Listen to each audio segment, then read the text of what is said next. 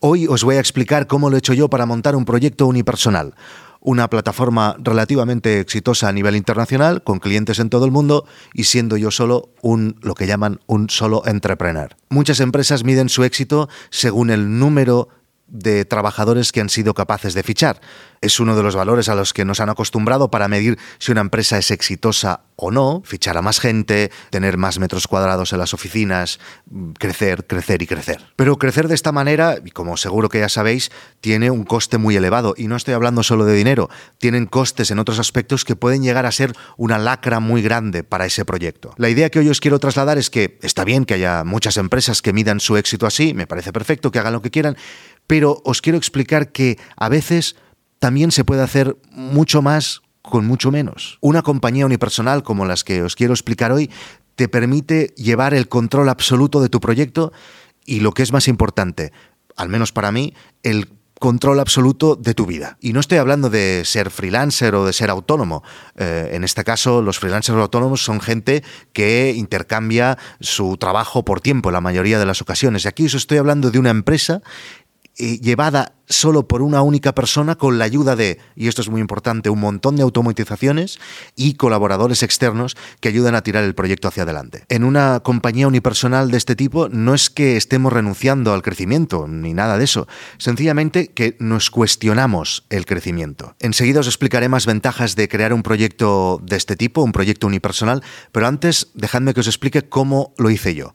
Guide Dog es una plataforma de cine documental en streaming. Tuve la idea de Guide Dog hace un montón de años ya, cuando me paro a pensarlo se me ponen los pelos de punta, en el 2013 aproximadamente. Yo había producido una película de cine documental, por aquella época tuvimos que ir por diversos festivales de todo el mundo presentando esa película y ahí me di cuenta que cada año se producían un montón de películas de cine documental que no tenían una plataforma donde luego ser vistas, estaban en los festivales y ya, no las compraba ni Netflix, ni HBO, ni nada de estos. Y pensé que Guide Dog tendría sentido. ¿Y cómo lo hice? Primero pensé en un MVP muy claro. Era tan MVP que de hecho no era ni viable, porque en aquella época no era viable porque mm, no había ningún sistema de monetización.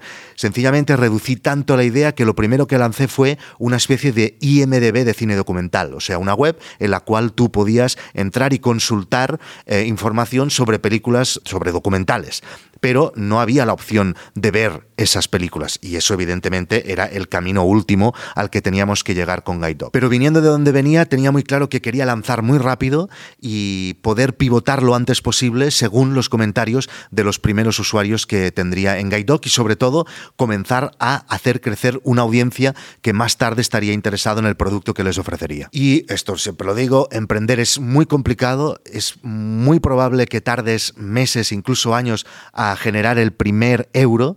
Así que yo creo que una de las cosas más importantes y uno de los consejos que yo daría a alguien que tiene en mente algún proyecto que quiere lanzar es, primero, tienes que hacerlo en el modo cagao y que ese proyecto sea solo un side project al principio. O sea, no abandonéis todo lo otro, lo otro que os da de comer, sino que lanzar ese MVP siendo un side project y siendo un proyecto que tú puedas eh, compaginar con lo que te está dando de comer. Eso es muy importante porque van a pasar muchos meses hasta que puedas vivir de ese proyecto. Si no tienes, evidentemente, un cajón y un cojín muy, muy grande detrás que te pueda permitir estar un año o dos años sin cobrar nada. Así que lo primero que hice fue reducir esa idea al máximo y hacer un encargo a un developer o diversos developers y un diseñador que me hicieran eso que yo tenía en mente. Un encargo, se paga, se hace y listos, nada más, no se ficha a nadie. Y otra de las cosas que tuve clarísimas al principio es el tema de las automatizaciones.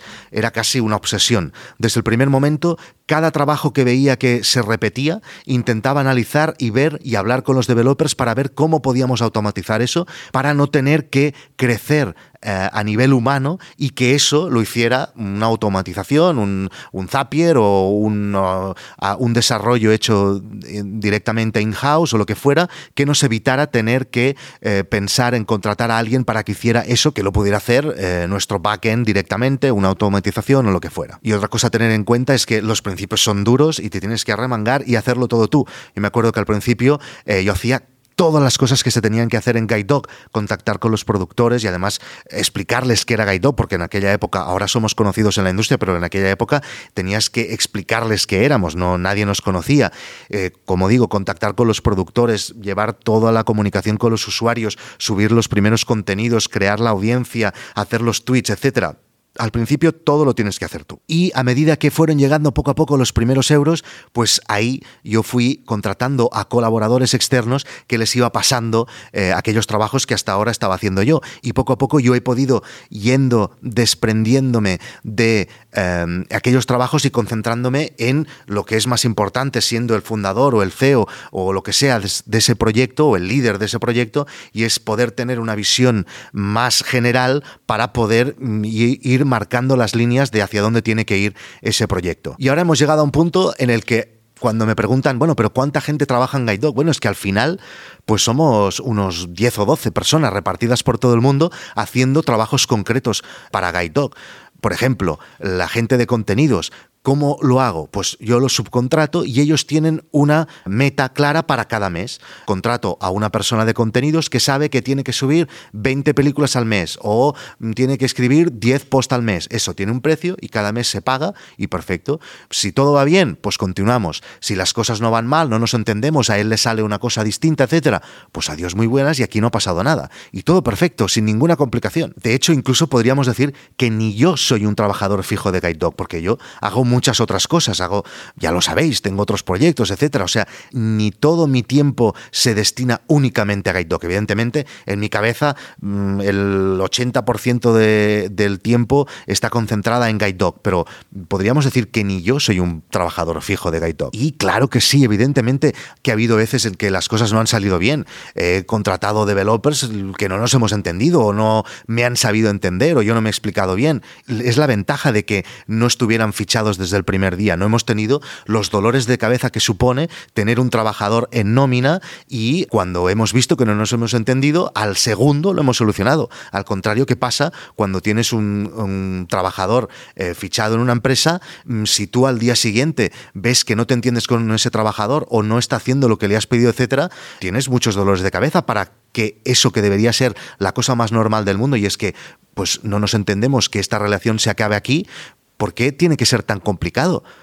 De esta manera, nosotros nos ahorramos un montón de dolores de cabeza en ese aspecto y por eso estamos muy contentos habiendo hecho este proyecto de la manera en cómo lo hemos hecho en este aspecto. Así que podríamos decir que trabajamos por horas o por proyectos o por metas.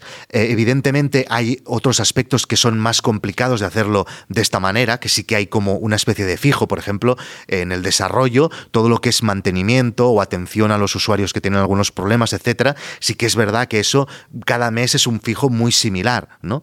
Pero luego, cuando tenemos proyectos más grandes, por ejemplo, eh, decidimos un mes que tenemos que eh, desarrollar una aplicación concreta para las televisores LG, por poner un ejemplo, eso se hace de la misma manera que lo hice hace cinco años. Se define este nuevo proyecto dentro del mismo proyecto, se hace un presupuesto y se decide si se tira adelante o no, se paga aparte de todo lo otro. A mí me parece que así está todo clarísimo y es mucho mejor. Y aunque podría parecer desde fuera que de esta manera los trabajadores que están en Guide Dog tienen unos lazos mucho más finos que un trabajador podía estar dentro o incluso alguien que tiene acciones de la compañía, lo arreglo de una manera muy distinta y es siendo muy transparente con todos los colaboradores que hay GuideDog. Ellos saben cuántos usuarios tenemos y el dinero que se genera cada mes. Ellos lo saben.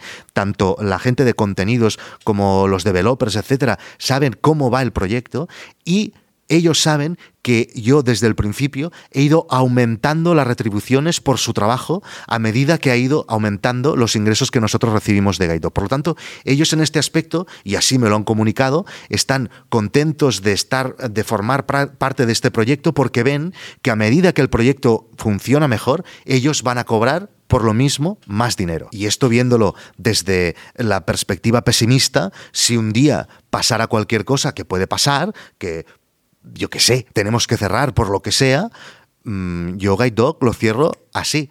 Hago un mail a los uh, usuarios, les explico lo que ha pasado y se cierra y ya está, sin más mm, dolores de cabeza. Evidentemente, la empresa es otra cosa y eso nos lo pondrán complicadísimo. Pero lo que es el proyecto, ¡pam!, se cierra así. Y no solo eso, sino que se pivota así. Si nosotros vemos un cambio que necesitamos, es que lo podemos aplicar en una semana. Yo tengo muchas relaciones con empresas enormes por Guide Dog y muchas veces me pongo las manos en la cabeza cuando veo cómo funcionan sus flujos de trabajo y digo, pero esto por qué lo estáis haciendo así? Pero es que no lo veis que no tiene ningún sentido, que me hagas pasar por ocho personas para solucionar este pequeño problema que nos hemos encontrado. ¿Y por qué pasa? Precisamente por eso, porque tienen una estructura enorme y una burocracia enorme que nosotros evitamos eh, al 100% desde el minuto uno. Con una compañía de estas características es muy fácil perder el foco que te habías marcado.